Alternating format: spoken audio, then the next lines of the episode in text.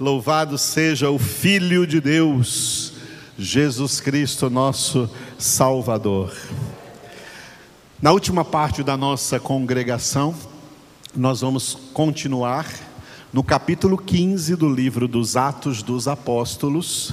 Nós estamos nesse texto do versículo 23 até o versículo 29, versículos que foram resguardados aqui na palavra de Deus para a carta conciliar que foi escrita no primeiro concílio da igreja cristã, a igreja de Jerusalém, para resolver uma questão que se levantou entre judeus convertidos ao cristianismo e gentios convertidos ao cristianismo. Essa carta foi para trazer uma conciliação que trouxe depois paz, então, para a igreja naquele primeiro século, ok? Por isso o título desse texto aí é Carta. Essa carta, ela está dividida assim, ó, como eu coloquei nesse slide agora. Ela começa com uma saudação, no versículo 23, e depois eles expõem a situação de conflito que estava havendo, tá? Entre esses dois grupos de crentes, vindos do judaísmo e vindos do mundo gentílico.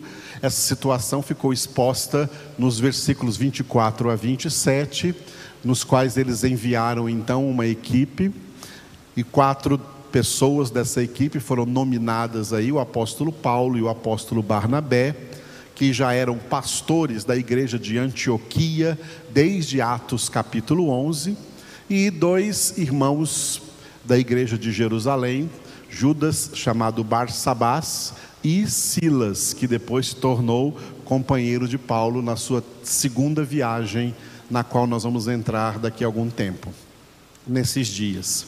E por último, em dois versículos, versículos 28 e 29, eles falam das coisas essenciais que os cristãos deveriam guardar naquela época para que essa conciliação acontecesse. É aqui que nós estamos nessa manhã, nessas coisas essenciais, encerrando essa carta, versículos 28 e 29. No versículo 28, vão dizer assim que nada além do que eles estão recebendo como orientação nessa carta, nada além disso deve ser imposto como julgo, como obrigação àqueles novos cristãos. E no versículo 29, as abstenções que eles deveriam fazer tá, na sua vida agora cristã, para ter um bom testemunho cristão de unidade dentro da igreja. O versículo 28, que eu dei o título de Nada Além, está escrito assim: ó, Pois pareceu bem ao Espírito Santo e a nós não vos impor maior cargo além destas coisas essenciais. Dois pontos, repitam esse versículo. Pois pareceu bem ao Espírito Santo e a nós não vos impor maior encargo além destas coisas essenciais. Antes de vermos as coisas essenciais aí no versículo 29, que são as abstenções que eles têm que fazer, olha que lição importante nós trazemos aqui desse versículo 28, no contexto aqui do capítulo 15. Quando irmãos se reúnem em nome do Senhor Jesus Cristo. Como Jesus disse em Mateus capítulo 18, versículo 20, onde dois ou três estiverem reunidos em meu nome, eu estou aí no meio deles, ou eu estarei aí no meio deles, por isso ele está aqui no meio de nós. Não somente porque estamos reunidos aqui presencialmente, mas também os que estão ao longe estão reunidos, sabe aonde? Na presença do Senhor. Mesmo quem não está aqui fisicamente, está reunido conosco aí espiritualmente. Lembrando que as coisas espirituais dominam sobre as realidades físicas e materiais. Então, estamos reunidos no Senhor, na Sua palavra, em nome de Jesus. Ele está agindo aqui o tempo todo nas nossas vidas, durante toda essa congregação. Aleluia. Quando irmãos se reúnem em nome de Jesus, eles não se reúnem para ver qual é a ideia que cada um tem para expor. Não, irmãos. Nós, filhos de Deus, somos pessoas que já renunciamos às nossas ideias próprias. Quando irmãos se reúnem em nome de Jesus, não é para que cada um exponha suas ideias. Isso acontece no mundo, em sociedades ou associações humanas. Mas na igreja de Cristo Jesus, nós nos reunimos para ouvir o que Deus tem a dizer para nós. o que o Espírito Santo tem a dizer a nós. Por isso, repete sete vezes no Apocalipse 2 e 3: quem tem ouvidos, ouça o que o Espírito diz às igrejas. Não é o que os homens por aí estão dizendo para as igrejas, não. Porque muitos estão falando coisas que não procedem do Espírito de Deus não procedem de Jesus Cristo, não procedem da palavra. Não devem ser ouvidas essas pessoas. E Jesus disse em João 10 assim: As minhas ovelhas. Como que você pode conhecer as ovelhas verdadeiras de Jesus? Ele disse: As minhas ovelhas ouvem a minha voz.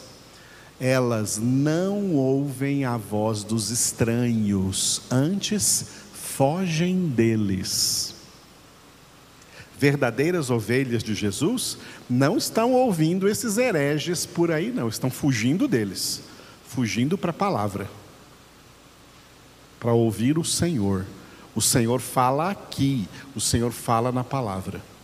É interessante que nessa carta que eles escreveram lá em Jerusalém no primeiro século, para enviar a todas as igrejas, eles não escreveram assim, nesse versículo 28, ó pareceu bem a cada um de nós, todo mundo deu a sua ideia e nós concordamos nisso, nisso e naquilo. Não. Eles disseram, ó, pareceu bem ao Espírito Santo e a nós. Trazer então essas orientações. Então as orientações não vieram da ideia do Tiago, que era bispo de Jerusalém, não vieram da ideia de Paulo, de Barnabé, de Pedro e dos demais apóstolos que estavam aí reunidos, ou dos demais presbíteros que estavam aí reunidos. Esses homens que estavam aí reunidos eram homens de Deus, e eles pediram a iluminação do Senhor, eles pediram a inspiração do Espírito de Deus, para que o Espírito Santo desse a eles a orientação que eles deveriam então repassar para o povo de Deus para não cair no risco, que é o que acontece muito, de estar passando para o povo de Deus orientações ou palavras ou doutrinas que não procedem de Deus. Então,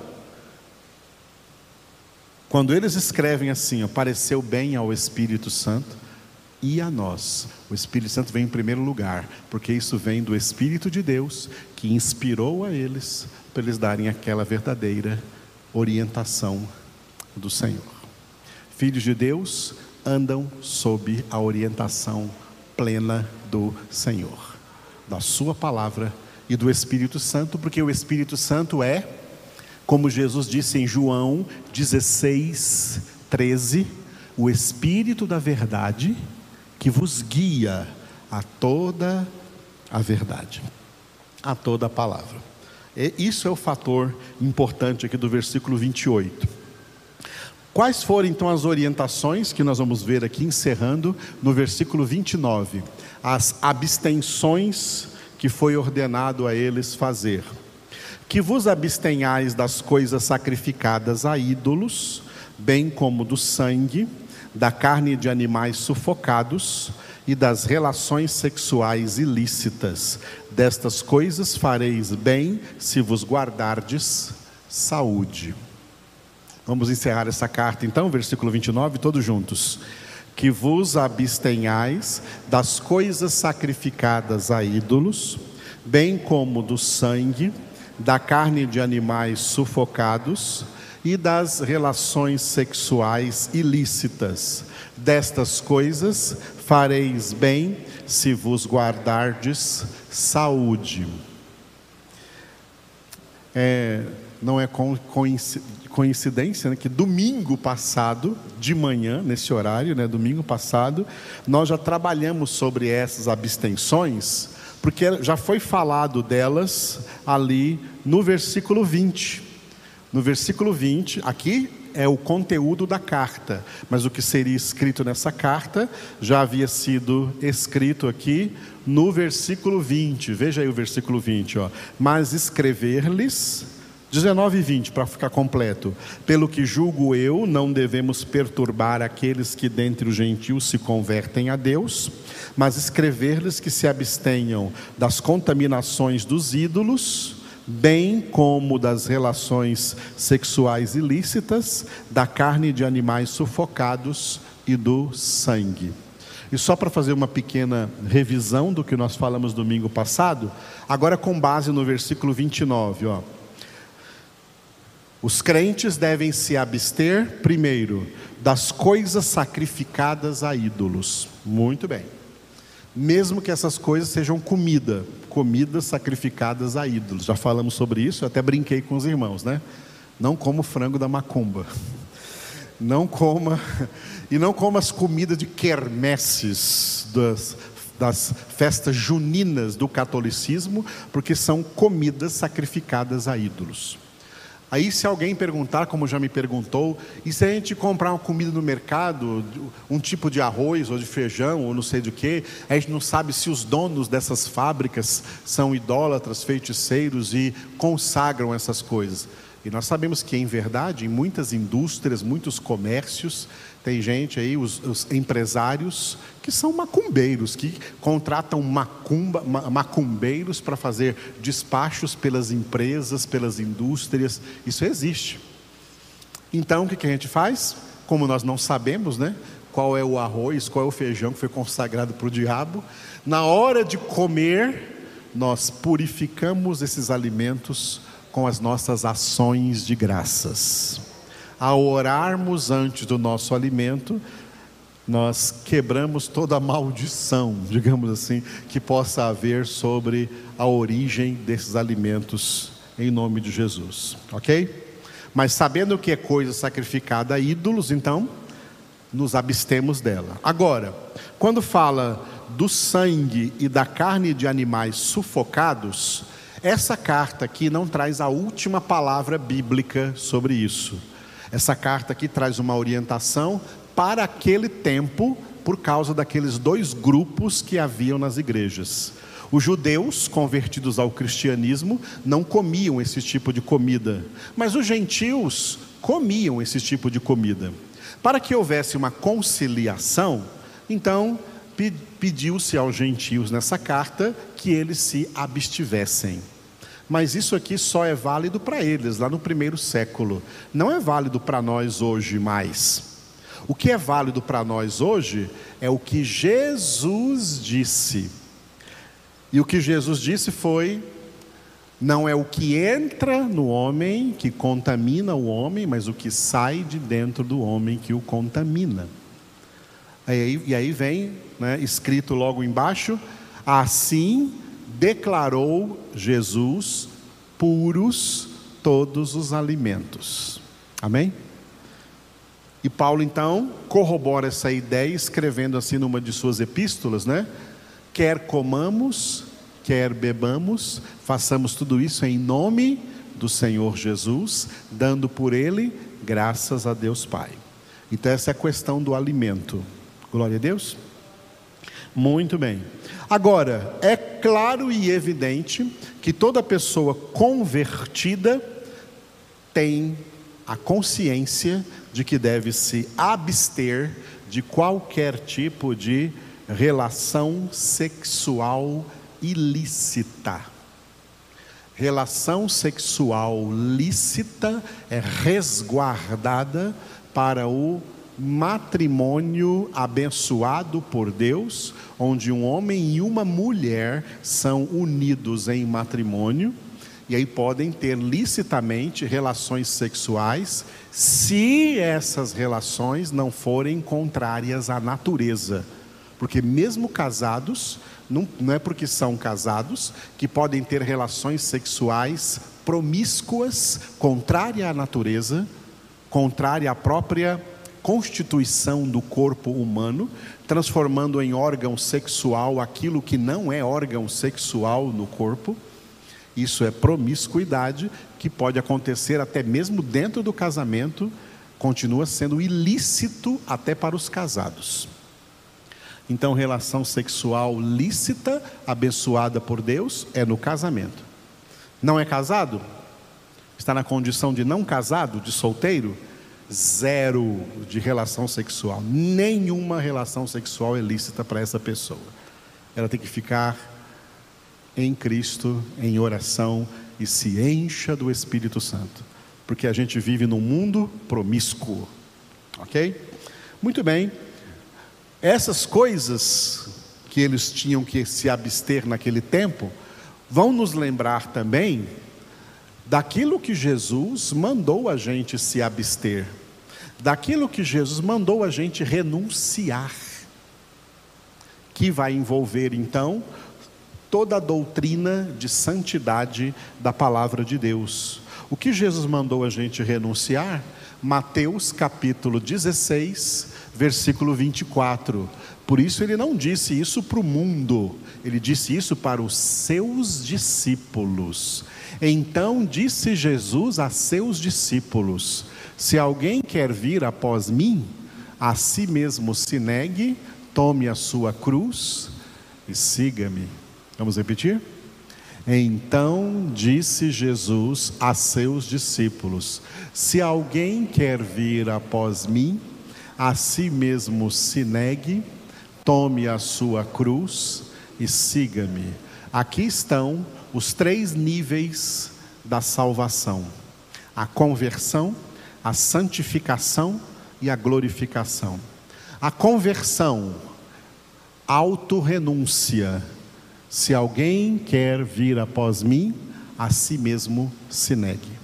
Negar o eu, negar a própria carne, negar as próprias ideias, renunciar os próprios pensamentos, renunciar os próprios planos, renunciar os próprios projetos para se submeter ao plano e à vontade de Deus.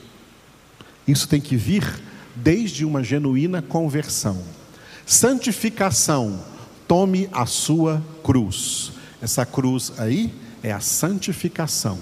Gálatas 5:24. Os que são de Cristo Jesus crucificaram a carne com suas paixões e concupiscências. E siga-me. Nós estamos seguindo Jesus? Vamos parar onde? Onde ele está, na glória. A glorificação é lá que vamos chegar, seguindo Jesus por esse caminho apertado, mas que conduz à vida eterna. Aleluia. Vamos encerrar a nossa congregação adorando ao Senhor. Fique de pé comigo, vamos louvá-lo. Obrigado, Senhor, por mais esta congregação que recebemos da parte do Senhor.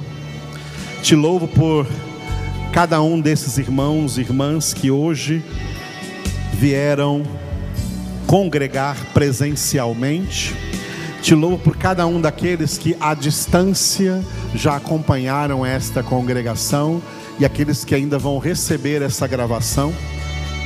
O Senhor conhece as necessidades de cada um, e tu és, ó Pai, poderoso para suprir em Cristo Jesus a cada uma das nossas necessidades.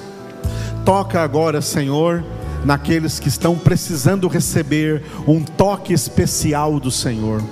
Alegra os que estão tristes. Senhor.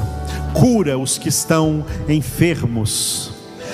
Alivia, Senhor, aqueles que estão debaixo de alguma pressão, debaixo de perturbações, de tribulações, de preocupações. O Senhor é o provedor de todas as coisas para cada um dos teus filhos. Venha enchendo a cada um com teu Espírito Santo, com teu amor, com a tua graça. Toca, Senhor, em cada coração e que eles sejam edificados na tua verdade, na tua palavra, na tua santidade. Vem Espírito de Deus, enchendo cada vida, cada irmão, cada irmã, enchendo as casas, enchendo as famílias com a tua presença, em nome de Jesus. Renova-me, Senhor Jesus. Já não quero ser igual já não quero ser igual. Renova-me, peça. Renova-me, Senhor Jesus. Que forte, olha. Põe em mim teu coração. Porque tudo que há dentro necessita ser mudado, Senhor. Porque tudo que há dentro do meu coração necessita mais de ti. Agora, olhe ao Senhor dizendo a Ele o quanto você precisa dele. Senhor, eu preciso de Ti. Eu preciso de Ti em todas as coisas. Preciso de Ti para todas as coisas, Senhor. Como Tu mesmo disseste, sem Ti nada podemos fazer. Nós somos totalmente dependentes e necessitados do Senhor. Obrigado por vir ser o nosso pastor, porque Tu há dentro de mim necessita ser mudado, Senhor. Porque tudo que há dentro do meu coração necessita mais de ti. Necessita mais de ti. Aleluia. Necessita mais de ti. Diga a última vez ao Senhor. Necessita mais de ti.